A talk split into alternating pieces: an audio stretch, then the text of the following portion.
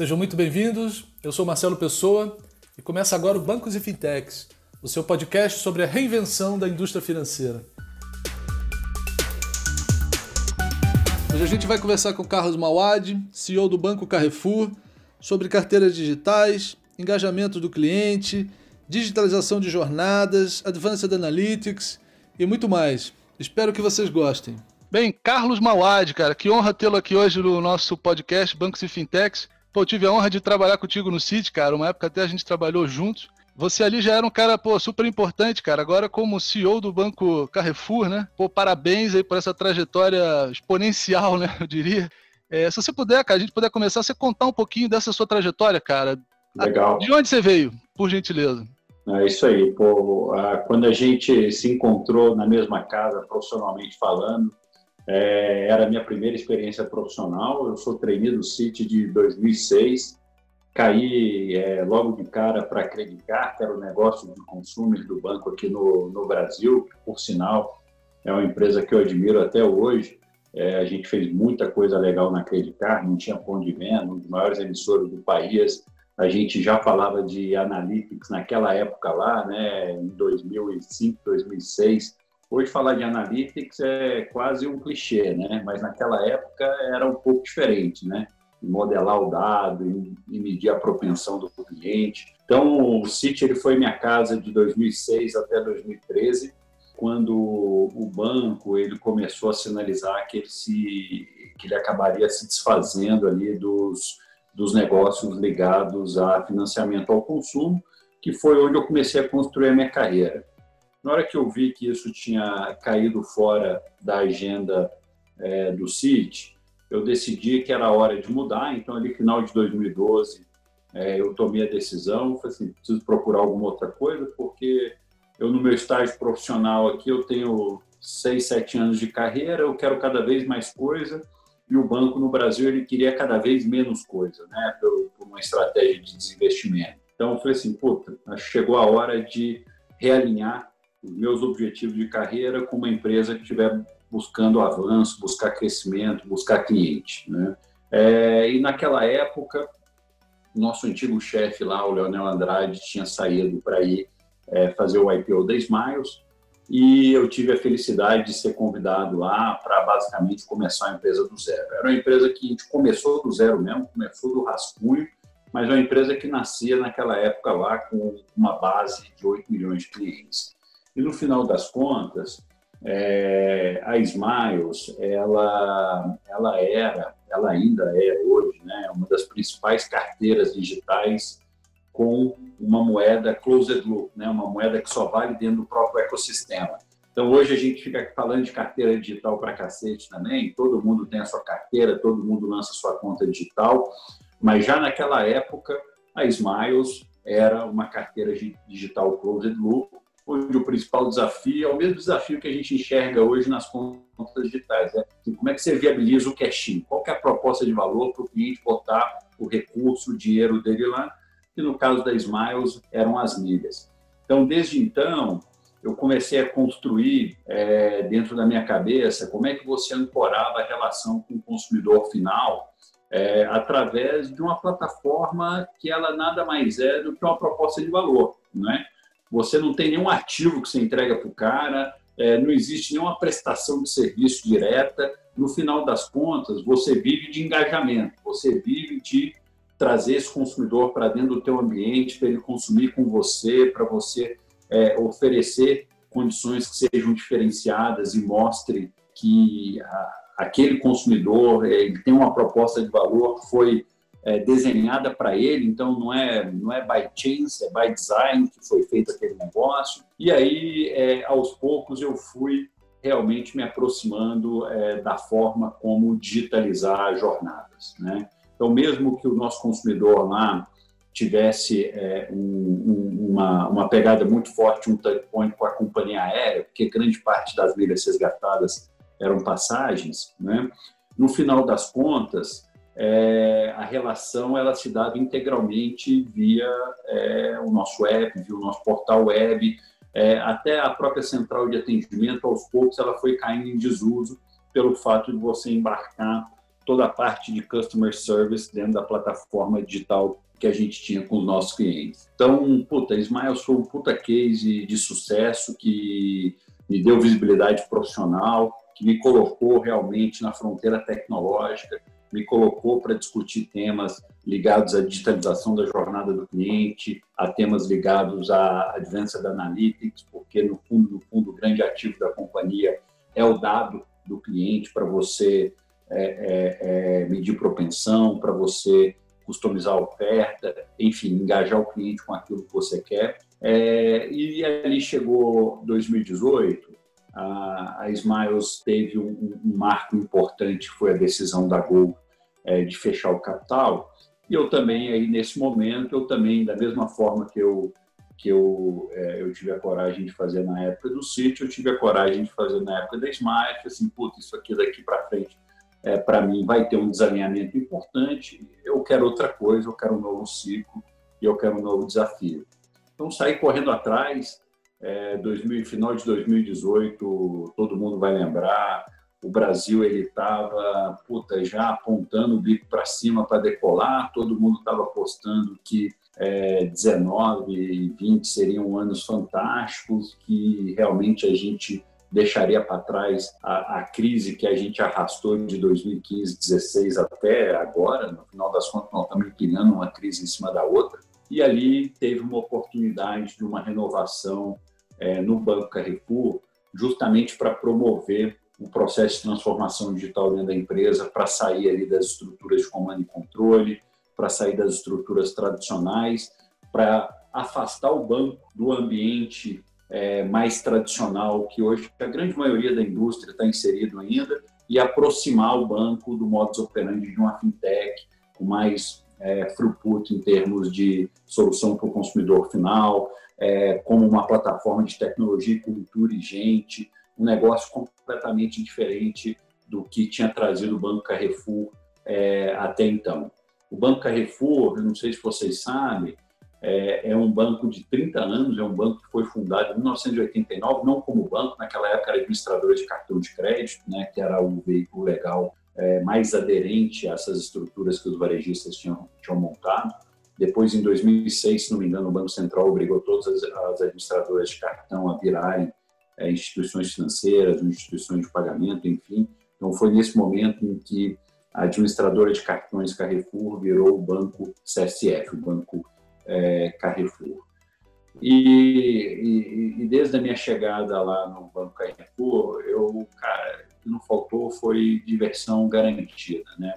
É um ecossistema muito rico de se trabalhar, é uma quantidade de valor é, embarcado dentro do ecossistema ainda a ser explorado, ainda a ser monetizado, ativos muito importantes como uma marca super tradicional, tanto Carrefour como Atacadão, uma marca que gera muito apelo junto ao consumidor final, canais digitais é, que realmente respondem do seu ponto de vista de audiência na hora que você cria a experiência correta, uma distribuição física fantástica, então você consegue criar uma estratégia omnicanal que seja única, e você tem, é, sendo o, o, ecossistema Carrefour Atacadão, é, o, o maior ecossistema varejista é, do Brasil, você tem um maior laboratório para fazer o que você quiser. Eu assim, meu, eu quero educar o meu cliente digitalmente.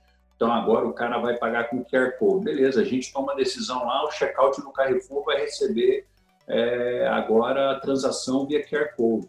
Então você vai embarcando o consumidor nas suas soluções, você consegue testar tudo.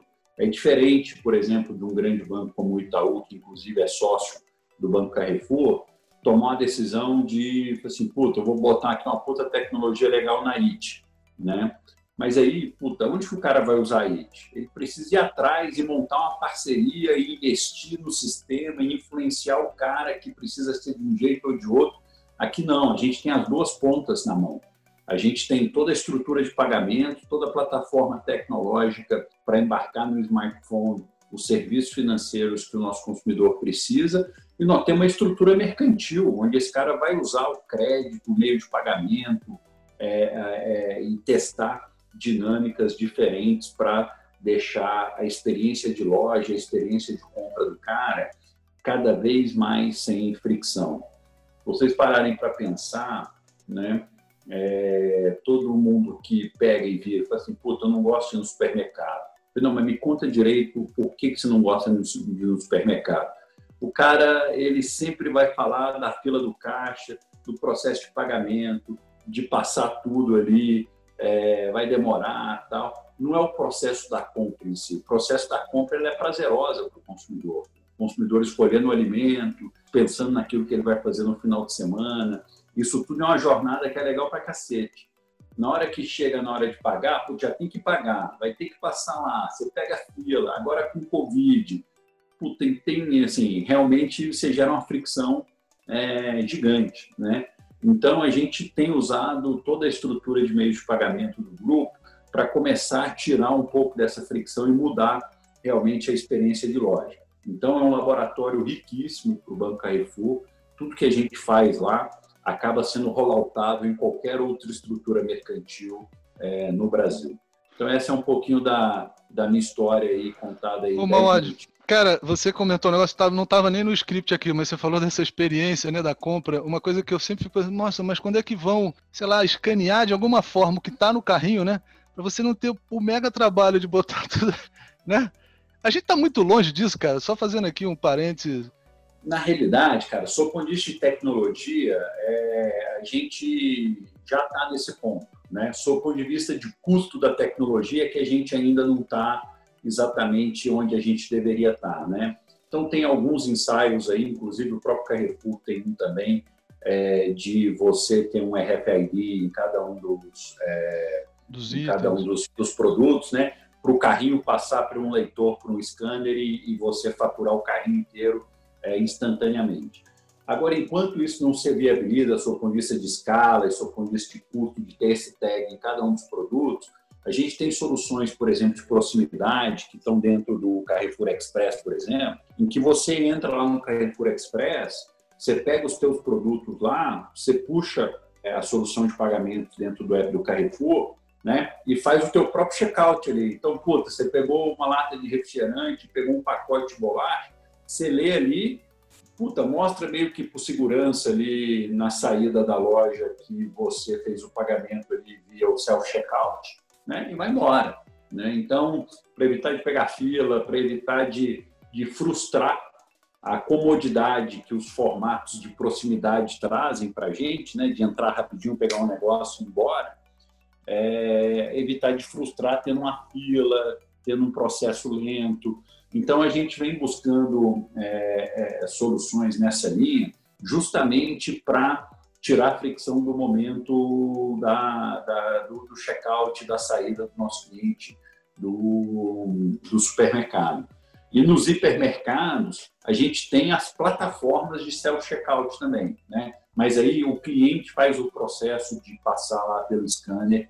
Tudo isso não é a leitura pelo celular, como é nos formatos de proximidade, dado que a, a quantidade de itens comprados em formatos de proximidade são muito pequenos, né? Sempre chega ali, pega um lanche, pega alguma coisa e vai embora. Né? Lógico. Agora também uma coisa que eu ouvi muito, né, a própria expansão bem, bem grande, né, que o Carrefour teve, aí Carrefour como um todo, né, nessa, nessa pandemia, né, que acho que naturalmente as pessoas, é, né, puxa, tem que comprar, é, quem, quem já não fazia isso começou a fazer pesado. Como é que vocês, o banco em si, cara, também, vamos dizer assim, aproveitaram essa onda, assim, existiu forte isso? Acho que vocês foram, né, um, segmento que não, que não sofreu em nada, né, nesse momento difícil, né? Como é que o banco Exato. alavancou também, cara? É o seguinte, assim, vou te dar duas perspectivas é, falando do grupo no que diz respeito à crise, tá? É, definitivamente o grupo, né, o banco, o varejo e o atacadão estão do lado do sol dessa crise, né? Então, apesar da gente sofrer boa parte dos impactos, né, a gente está do lado iluminado, porque tem uma série de negócios que realmente ficaram na sombra é, durante esse processo todo que a gente está vivendo aí dos últimos cinco meses, basicamente. É, dentro do grupo, o banco foi a estrutura que mais sofreu, né? É, porque o banco, pela característica que ele tem, por ser um banco ligado a financiamento ao consumo, é, na hora que a gente vê uma deterioração do ambiente de crédito, como a gente viu o impacto frontal de renda e emprego, né, obviamente que a performance de crédito, isso está nos resultados do primeiro e do segundo trimestre é, desse ano, a performance de crédito ela atrapalha o banco no curto prazo. Depois a gente, como a gente já se ajustou, aí a gente entra num processo de, de retomada. Mas é, a crise, é, principalmente ali nas duas semanas de março e nas primeiras duas, três semanas de abril, ela foi muito dura para o banco, porque teve que ter uma reorganização, cara, estrutural, da, de alocar as pessoas, alocar todos os colaboradores em casa, inclusive as estruturas de cobrança, de atendimento, porque o head office já tinha uma cultura de, de, de trabalhar de casa, de trabalhar de algum lugar que não fosse a base. Mas na hora que você vai alocar lá 500, 600 PAs de atendimento, 500, 600 PAs de cobrança nas casas das pessoas, sem ter infraestrutura, então a gente passou por um processo de ajuste ali importante.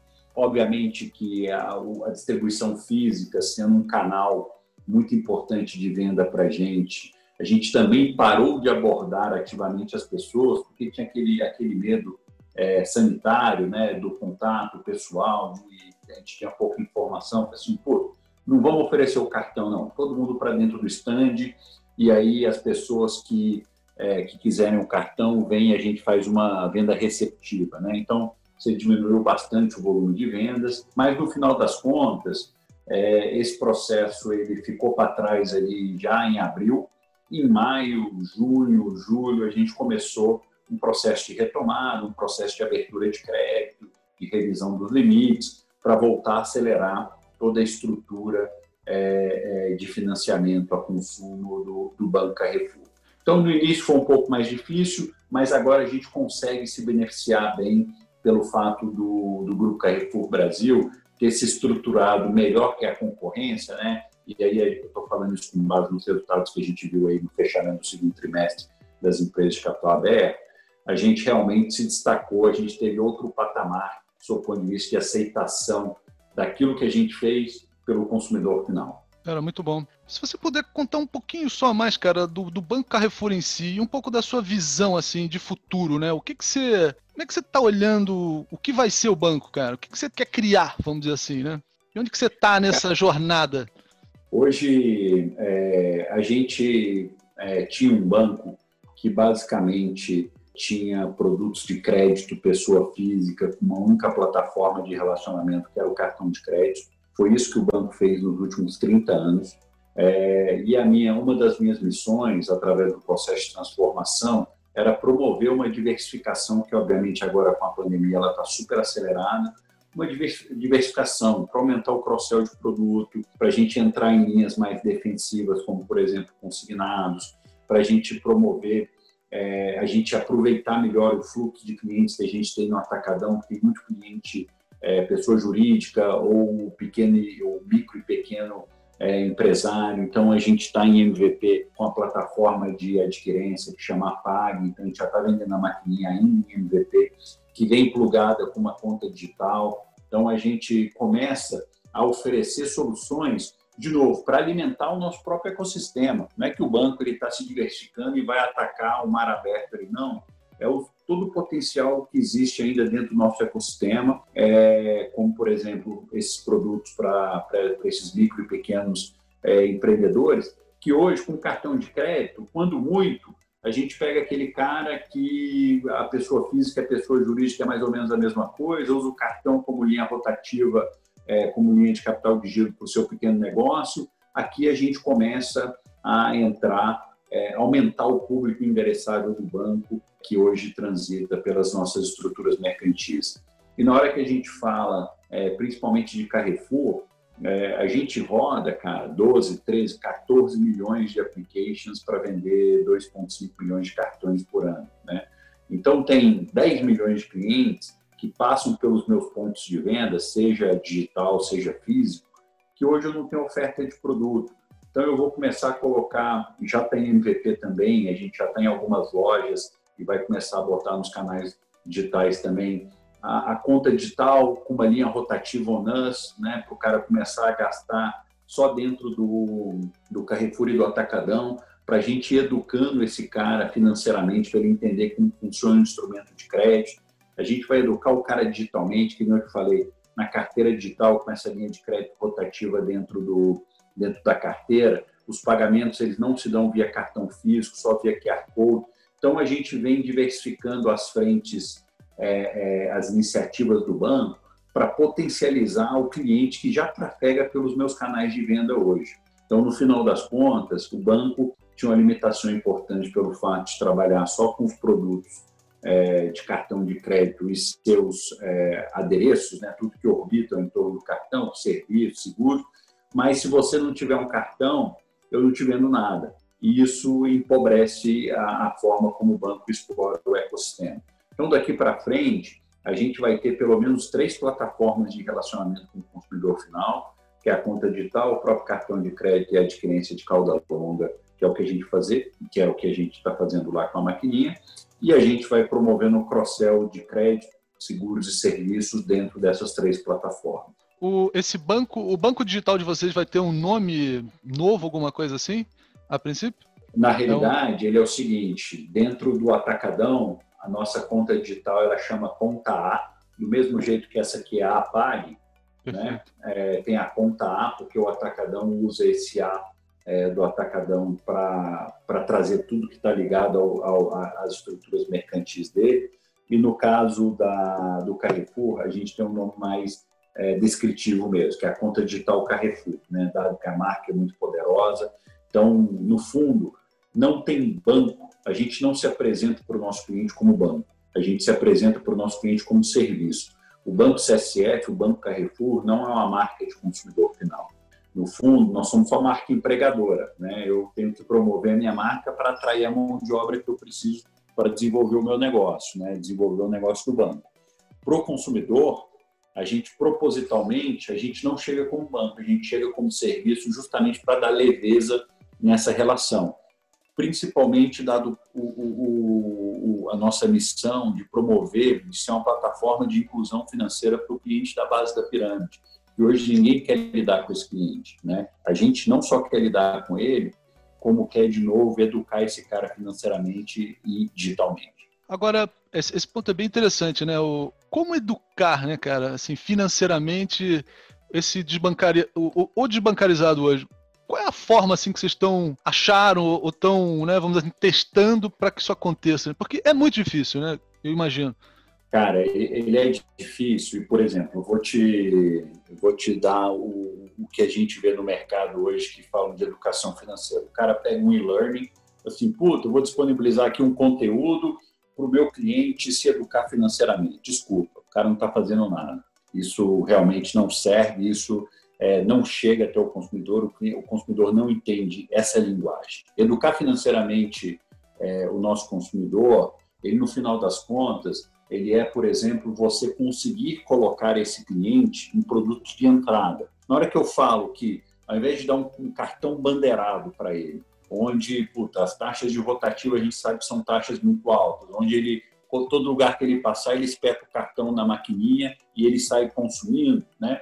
Eu vou lá e coloco uma linha rotativa de 200, 300 reais para o cara comprar a cesta alimentar dele. Então o cara vai lá, eu estou ligado ao varejo alimentar, então se eu der um crédito para o cara é, maior do que ele consome, ele não vai comer dois alfaces por conta disso, ele vai continuar comendo um alface só, talvez ele até melhore é, a qualidade da cesta alimentar dele, mas eu também estou atingindo o meu objetivo, né, que é prover qualidade de vida para esse cara através do crédito. É, mas eu coloco pequenas linhas que são de baixo custo para o banco também, sob ponto de vista de crédito e sob ponto de vista de processamento, para esse cara entender como funciona o instrumento, ele entender que ele fez uma compra de 100 reais ali, vai chegar um boleto para ele pagar daqui a 20 dias, né? E que se ele não pagar, aquela linha não se renova e se aquela linha não se renova, ele não avança dentro desse, dessa estrutura de crédito, onde ele vai passar a ter uma oferta de crédito pessoal, onde ele vai passar a ter um cartão bandeirado,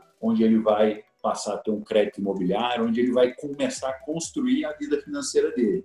Então, educar financeiramente é, um cliente como esse é você começar com produtos de baixíssima complexidade, com limitação de perímetro. Então você pega esse cara, ele não consegue usar essa linha de crédito em qualquer lugar. Então, você consegue, toda vez que ele está dentro do teu ponto de venda, seja digital ou não, você consegue estar tá municiando esse cliente com informação e a forma como ele deve utilizar aquele crédito que você disponibilizou para ele.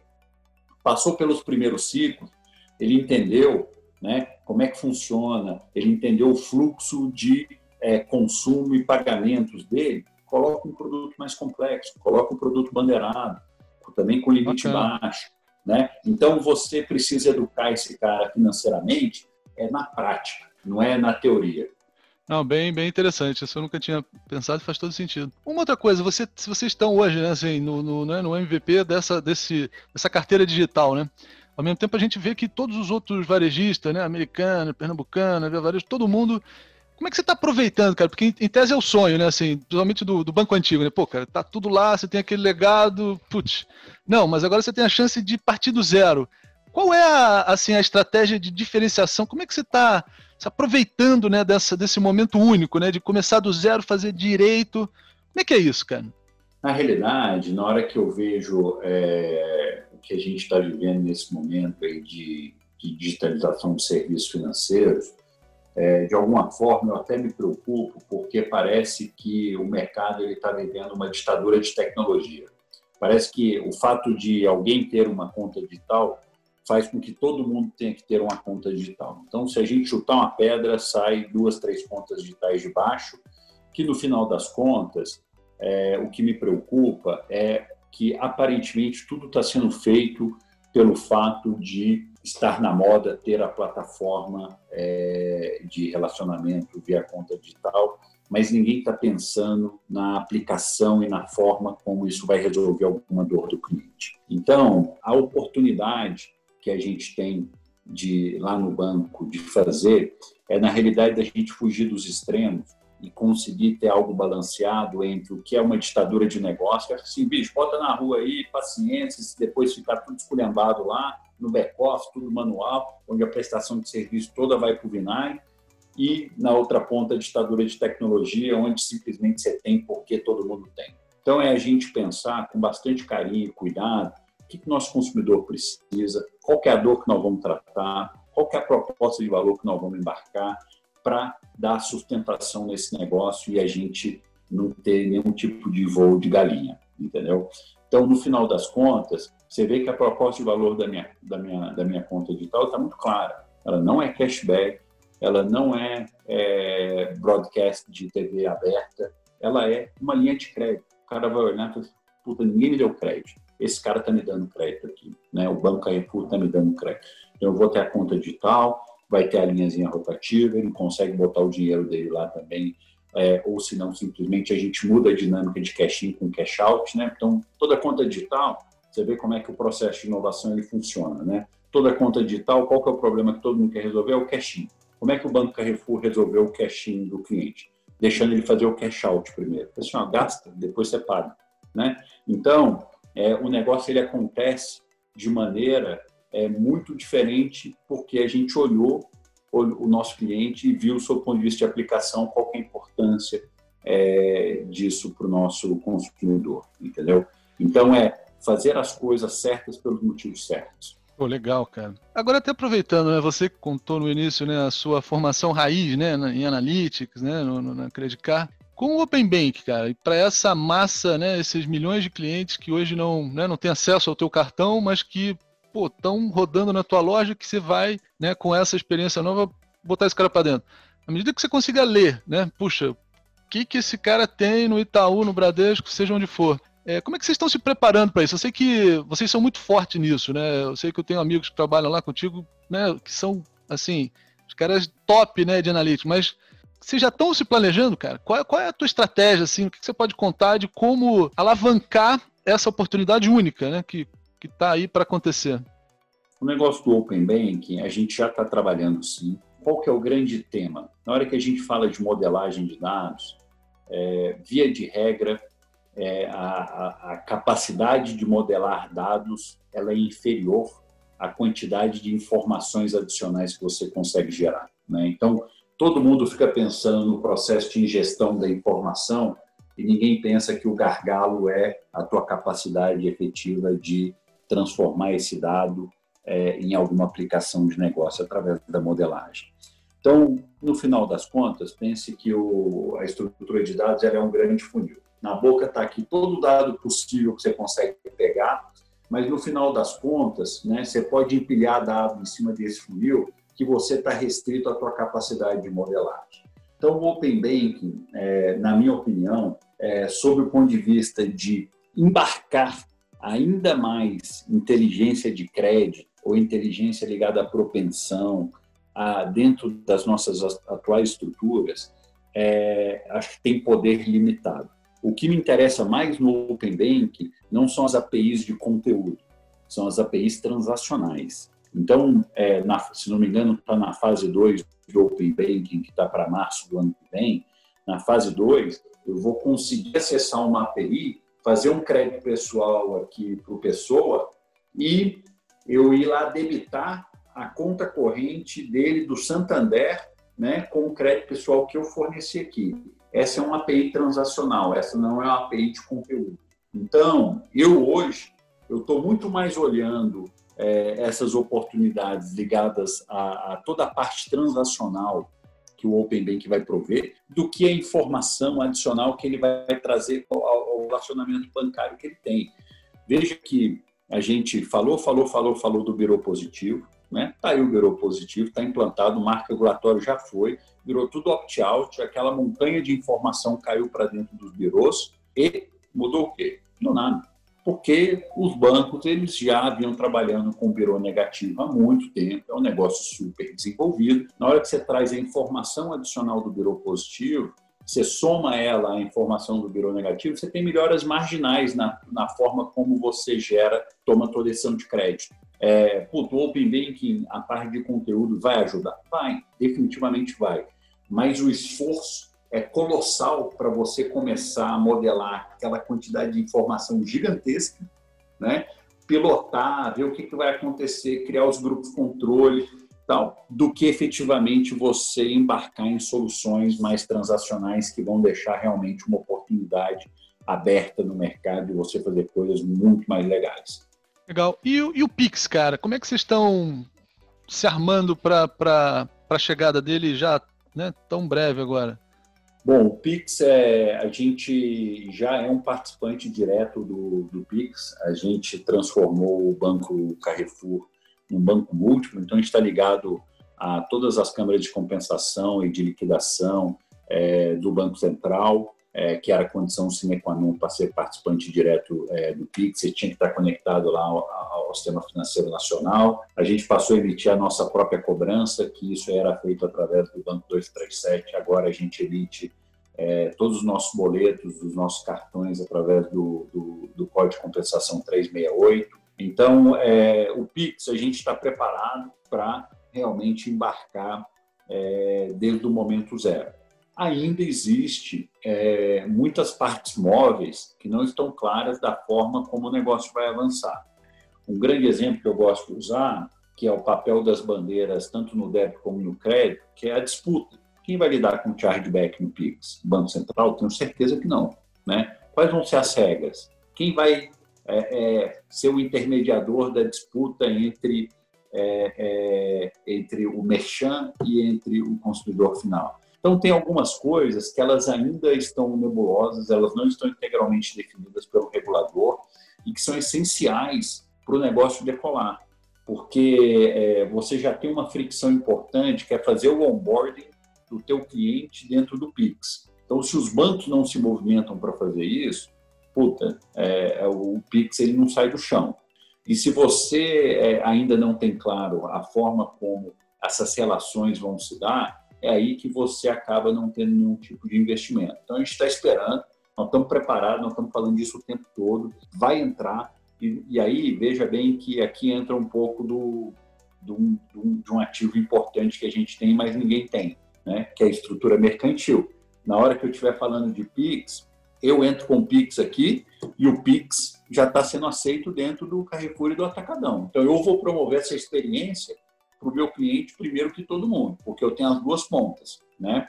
Na hora que o cliente é, do Itaú, por exemplo, fizer o onboarding no Pix e ele cair lá num, puta, num, num, num restaurante perto da casa dele, ah, o cara pode ter Pix ou o cara pode não ter. Então a experiência ela pode estar quebrada ali. Eu vou falar para o meu cliente assim, ó, tá aqui o Pix, faz o onboard, chegou lá no Carrefour, chegou lá no Atacadão, vai aceitar. Só você chegar lá no caixa, ler o QR Code e acabou, entendeu? Legal. Cara, é, só pra gente ir terminando, é, e as Big Techs, cara? Essas perguntas a gente não pode deixar de fazer para quem tá aí na, como protagonista disso tudo, né? Uma Amazon, agora, né, o WhatsApp que foi voltou e deve deve tá sendo deve ser liberado, né? Como é que você vê do ponto de vista de concorrência maior, né? Porque a gente sempre ouve isso, né? Os próprios grandes bancos aqui, né, não não temem tanto as fintechs, né? Então essa esse mar de, de vamos dizer assim, de abelhinhas, né? Ali, pô, enchendo o saco e tal, mas ok, né? Agora, com a entrada realmente dessa turma pesada, o que, que você como é que você vê? Isso preocupa você também? Vocês têm um plano? Como é que você trabalha com isso, cara? Essa iminência? Cara, é, obviamente que preocupa, né? São é, caras gigantes com bolso muito fundo, é, que tem um potencial de inovar é, é, muito grande. Então, fatalmente, esses caras vão ser participantes é, importantes dessa, desse ecossistema de pagamentos todo. O que a gente é, não pode é se, se retrair no momento em que todo mundo quer participar disso. O que a gente quer é brigar de igual para igual, é ter uma proposta de valor muito contundente para o perfil do nosso cliente. Ninguém conhece o nosso cliente melhor do que a gente mesmo. Então, assim, o WhatsApp ele não sabe quem é o nosso cliente, a Amazon não sabe quem é o nosso cliente, a gente conhece o cara, a gente sabe das necessidades dele e a gente, pelo fato de ser especialista nisso que fazemos, a gente tem que fazer melhor que o restante. De maneira mais abrangente, esses caras avançam sobre quase a população inteira do Brasil na hora que você pensa em plataformas é, como o WhatsApp. Você tem quase a mesma quantidade de contas de WhatsApp que de habitantes no Brasil, né? É, mas o, o WhatsApp, o Facebook, conhece esse cara sob outra perspectiva eu conheço o Brasil da vida real. Eu conheço o cara que vai lá, eu conheço o que esse cara vai comer, como ele está se alimentando, eu vejo como é que a renda dele se comporta, porque o cara, num determinado ponto, ele está comprando só commodities. O cara compra arroz e carne, arroz e carne, arroz e carne. Botou um refrigerante no, na cesta dele, eu sei que esse cara mudou de renda. Né? Eu sei que teve alguma coisa que mudou na vida dele. Então, é, a gente, a gente é, por mais que esses caras têm uma abrangência e uma amplitude gigantesca, a gente não vai se retrair pelo fato de a gente ter um conhecimento único do nosso consumidor e a gente ter muito claro aquilo que nos diferencia de todo o restante, que é o que? A nossa capacidade de oferecer crédito para um consumidor que ninguém entende no Brasil, um cara que é invisível, um cara que é, o WhatsApp, o Itaú, ou qualquer, ou o Bradesco, Santander, um cara que ninguém entende e eu entendo. Então, esse é meu diferencial e eu vou preservar este diferencial a todo custo, porque é a melhor forma de eu me defender dessa concorrência toda. Em última instância, é, se a gente for fazer um, um paralelo a, ao que são os quatro grandes bancos aqui no Brasil hoje, e o fato do Banco Carrefour ser um dos maiores emissores do país, é, o fato de nenhum desses bancos terem acabado comigo, né, terem acabado com o Banco Carrefour, mostra que existe uma diferenciação importante aqui. Né? E, e isso, em tese, ele tem que ser válido também para as big techs. Eu tenho que me proteger e eu tenho que continuar avançando dentro dos meus canais e dentro do meu ecossistema para não deixar espaço para ninguém, nem para outros bancos e nem para as big techs. Cara, maravilha. Para fechar, cara, uma última questão assim, é, do ponto de vista da cultura, né, do, do, do, teu time, né? Como é que você trabalhou? Como é que você trabalha isso, cara? E aí você também, se você puder dar dicas pra gente aí de sejam livros que te influenciaram, né? Agora a gente tem aí todas essas séries. O que que, sei lá, né? Como é que você fez essa transformação e um pouquinho aí se lembrar de algumas dicas de, de, de fontes bacanas para inspirar a todos, cara. Cara, no, no final das contas, é, eu sempre, o que eu sempre digo é que no tema de pessoas, você não, você não precisa olhar pelas melhores pessoas, você precisa olhar as pessoas certas. É, as equipes, os times dentro de fintechs, dentro de banco dentro de qualquer negócio, elas não são é, um indivíduo, elas são um grande quebra-cabeça. Às vezes, puta, você tem uma pessoa assim que tem uns cara, impecáveis, melhor profissional do mundo, mas ela não é aquela pessoa que tem um encaixe perfeito ao restante do time. E muitas vezes você trazer a peça errada, você acaba deixando disforme todo o restante do quebra-cabeça que você tem. Então, cara, você ter as pessoas certas, você empoderar as pessoas, criar um ambiente de confiança, criar um ambiente onde as pessoas se preocupam em trabalhar e não a se defender é, do colega de trabalho, é, você ser intolerante é, com, com desvios de comportamento, com agendas ocultas, com um carrinho por trás, cara, isso vai criando um ambiente colaborativo, cria um ambiente de confiança, cria uma estrutura horizontal, você sai completamente daquelas estruturas hierarquizadas, todo mundo conversa com todo mundo e você cria é, uma leveza no dia a dia que faz com que a companhia esteja sempre avançando com as pessoas felizes. Então, pessoas felizes produzem mais, coloque flexibilidade, coloque, é, é, é, é acredite nas pessoas que você tem com, com você, porque isso tudo é, tem um outcome que é mais produtividade, mais aderência ao, ao, que o nosso cliente precisa, e sempre vai ter um 1% que vai fazer, vai fazer mau uso da flexibilidade e do empoderamento você oferece para ele. Seja intolerante com esse 1%, mas não tire a flexibilidade e o empoderamento dos outros 99% por conta de um desvio de comportamento tão pequeno. Oh, bacana, cara, excelente. Alguma dica aí que você lembra, cara? Um livro fantástico, alguma coisa assim que você queira deixar? Cara, eu, eu infelizmente eu não sou um leitor muito assíduo, então eu tenho tenho pou, pouquíssimos livros é, lidos aí durante a minha vida toda. Essa é uma característica minha. Eu, eu, eu consumo conteúdo de uma maneira um pouquinho diferente. Cara, o, o, o que eu sempre o que eu sempre digo, que acho que é uma dica que acho que se encaixa bem para o momento atual, é assim, puta, cara, é, agradeça mais e reclame menos. Você vai ver que as coisas aos poucos vão se encaixando, seja na tua vida profissional, seja na tua vida pessoal. Isso fatalmente vai gerar um círculo virtuoso para você. Você vai ser uma pessoa muito mais bem-humorada, muito mais leve. Então, cara, no final das contas, pessoa, isso é só trabalho, cara. Isso não é a tua saúde ou a tua família, é um trabalho. A gente tem que ter diversão, tem que ter engajamento, senão não vale a pena. Pô, maravilha, cara. E você falando de gratidão aí, eu que tenho que agradecer aqui, cara, essa pô, bela aula aí, baita experiência, né? A gente poder entender melhor, pô, a cabeça, né, de um, um grande líder hoje aqui foi, cara, uma honra, meu, inenarrável aqui. Obrigado demais aí pelo teu, pelo teu tempo, cara. Imagina a correria que você está vivendo aí. Obrigado mesmo, Odd. Um grande abraço aí. Muito sucesso, cara. Obrigado, meu. Grande abraço para você. Obrigado. Valeu. Tchau, tchau.